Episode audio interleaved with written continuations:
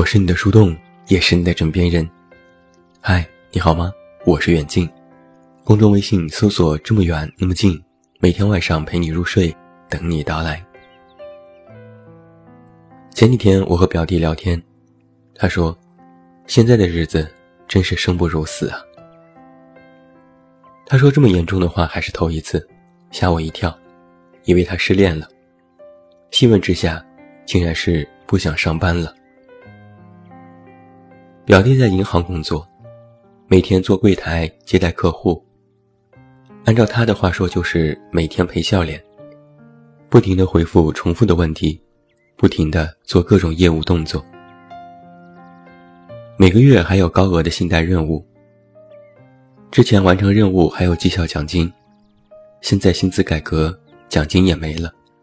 月底还有员工评比，如果排名靠后或者被客户投诉过，还要罚款扣工资，严重的还要撤岗。看似每天做业务，但也不轻松。银行五点关门，但是他们还要进行一天的清算和各种开会，玩命的练习数钱捆钱，一季度一次的基础比武，雷打不动。一年多下来。工作的压力让表弟不堪重负，我安慰他说：“你知足吧，银行的工作多好，很多人想去都去不了。你知道每年有多少大学生都找不到工作吗？”表弟不以为然：“那是他们不想工作，说不定想创业呢。”我反问：“创业就那么好，就一定又舒服又挣钱吗？”表弟一撇嘴，总比现在好吧，好歹不用受约束。现在我感觉自己不是在生活，就是在混日子。不知道从什么时候开始，很多人越来越不想工作了。之前在别人眼里羡慕的一份正式工作，已经让许多年轻人感觉到厌倦。我爸曾和我说过一件事。他们公安局里的一些年轻人，好不容易考上了公务员，费尽心思进了公安局，结果没干几年就陆续辞职了。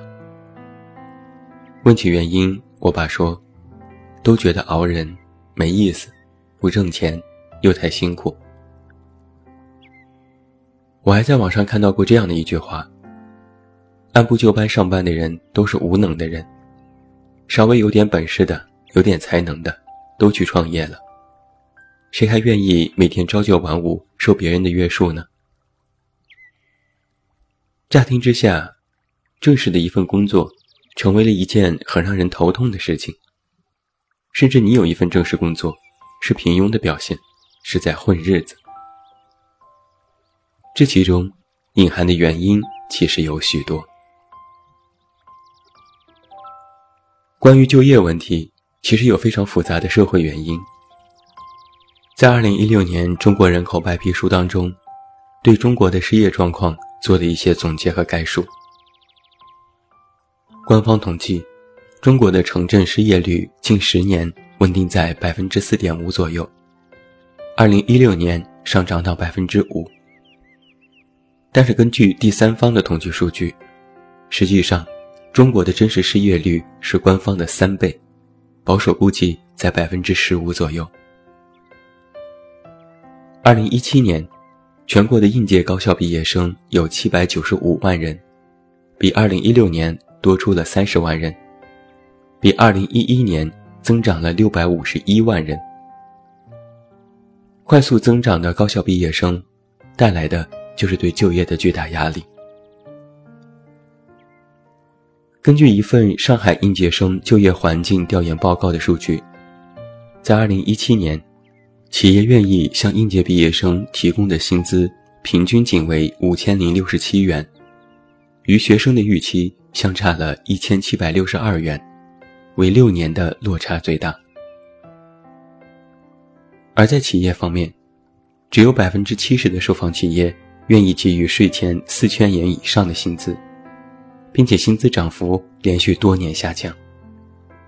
企业给应届毕业生的薪资涨幅为百分之八点九，而应届生期望的薪资涨幅为百分之十三点一四。而在谈论到毕业生去向的对比当中，从二零一三年到二零一六年，找工作的比率逐渐下降，尤其是二零一五年，甚至有了负增长。而创业、出国、考公务员这些比重在连年上升，但在这其中，上升速度最快的，竟然是继续读研或者是深造。我就不由想起了我一位传媒大学的师兄。当年本科毕业之后，我们都在忙着找工作，可他却选择要继续读研、读博。他誓言，一定要把所有能读的都读完，该拿的文凭都拿到。我问他，为什么非要读研呢？现在就业形势这么严峻，何不早点进入社会？他说，就是不想找工作，也不愿意找工作，就只能读书了。师兄坦言，说白了，就是想逃避，不想面对那么大的社会压力，还是读书最轻松。看了这么多的数据，再回想一下师兄说的话，就不难明白，为什么现在许多年轻人不愿意工作。他们其实不是不上进、不努力，而是想逃避一些压力，不愿意让自己年纪轻轻的就活得太辛苦。但是造成这种逃避思想的，却不是某个人的错，而是时代发展引起的焦虑。我们说的远一些，国外的资本主义社会原始初级积累阶段，也同样存在过这种以社会整体人群的焦虑。但是工作职能的再度细化，加上资本的快速聚拢，越来越多人感觉自己的存在感在不断的降低。所以有一种感觉就是，工作很久也没有什么收获，好像再辛苦也得不到自己想要的，反而在日复一日的工作当中，渐渐变得麻木和冷漠。然后察觉到自己的这种变化，想要试图制止。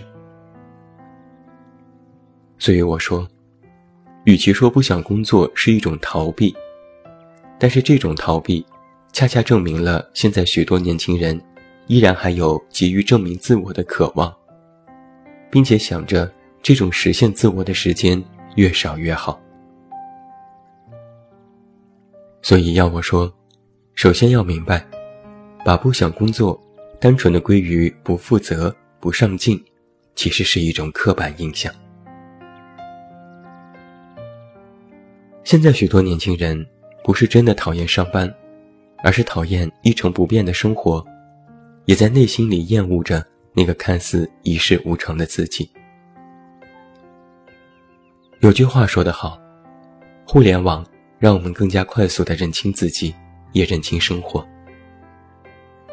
对于刚进入社会的年轻人而言，能够实现自我价值的，就是努力工作，渴望通过自己的努力改变生活，让自己获得名利，活得有信心、有力量。但是渐渐的就会发现，做着一份工作，没有带来多少回馈，充其量只是没让自己饿死。什么自我实现，什么价值追求，无非都是初入茅庐的自己内心的一厢情愿。自我价值的实现，远远不是一份工作能够带来的。而随着互联网快速和日常生活融合。几乎密不可分，人们获取信息的速度更快，就会愈加增强自己内心的这种不确定性。之前犹如井底之蛙，只看着头顶这一片狭窄的天空；要不然就能像鸵鸟一样把头埋进沙子里，自欺欺人，一人吃饱全家不饿。但是现在却截然不同了，互联网。在变着花样的给你秀成功，你不看，别人也会让你看；你自己不去搜索，各种热点和文章都会频繁刷屏。这个八零后的普通人通过新媒体年入千万了，那个九零后的白富美做了 CEO，每月流水过亿了，甚至零零后上创业的节目，张口闭口都是千万的创业项目了。不同的人看到了同一个阶层的成功生活，渐渐人们的奋斗和努力的目标就会变得单一，而近些年来成功价值的愈加狭窄。更让这种现象雪上加霜。看着那些一个个成功的人，不由自主心里就会开始发慌，一边羡慕别人的成功，一边质疑自己的能力，也蠢蠢欲动，想要拼搏一把，说不定也可以鲤鱼跳龙门，飞上枝头变凤凰。各种信息的不断融入。会让人不自知地产生比较心理，哪怕这种比较是毫无意义的。越来越不想上班，不一定就是不切实际的想法，而是内心暗自有一个冲动：万一我也那样做，说不定就会成功实现自我价值呢。互联网将那些成功人的故事快速传播，在我看来。其实是一把双刃剑。它散播新的知识和观点，带来行业新的愿景。年轻人依然是社会的中坚力量，但是也无形当中增加了许多焦虑，让普通人一味追寻这种成功的生活，但却白白的成为了牺牲品。而这一点，就涉及到了关于生活和工作的认知，以及对自我的认知和自控力。很多人不想上班，还有一个原因是累、疲于应付，觉得工作就是在压榨自我。这一点，我想每个工作的人都会有感觉。尤其是在看到那么多人都成功，自己依然还是个小职员，更是感觉身体和精神都被掏空。曾经你觉得只要认真工作就会成功，但是现在看看其他人。就会明白，成功根本不是必然的因果结果，而是一种概率问题。你要知道，人之所以会感觉幸福，感觉这日子有奔头，不是真的得到多少，而是内心依然有希望。哪怕现在一无所有，但是觉得将来这些都会有，就会充满干劲。但是现在一个事实是。你羡慕的那种成功，光靠你此刻朝九晚五的工作，根本无法达到；你渴望的名利，光靠按部就班的生活，活到死也不能实现。这种曾经觉得将来什么都会有的希望，变成了再努力也实现不了的绝望。那此刻再让你早起挤地铁去上班，就会充满了疲倦。但是再累。也不能不去，因为你还要吃饭，还要租房，还要活着。曾经想着通过工作去改变生活，但现在变成了为了生活而去工作。别小看这种主次颠倒，只要一颠倒，带来的就是心态的反复变化。我说句实话啊，其实哪怕你的心态转变。许多人也是没得选择。如果真的那么充满信心，真的可以选择，早就应该辞职去做自己想做的事，分分钟成为人生赢家。正是因为认清了自己能力不够，没有办法和那些成功的人相提并论，才会委曲求全继续工作。但是又觉得心里难过，觉得现在就是混日子。没得选择的后果，就是一边不喜欢现在的生活，一边又不得不应付。正如我的表弟一样，日子还要一天天过。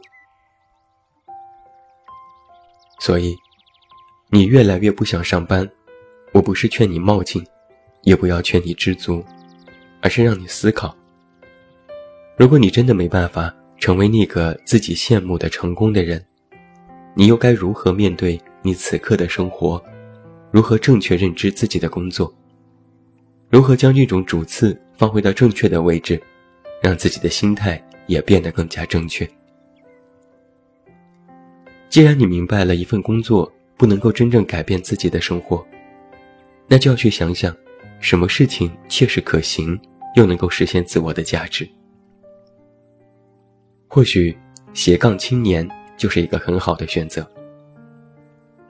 不给自己设限，在原有的工作基础上，多去尝试和开拓眼界，让自己拥有多重身份，多给自己一些笃定的力量。不要每天朝九晚五工作，然后羡慕成为那个让人羡慕的人，而是要让自己眼下的生活重新燃起希望。什么是希望？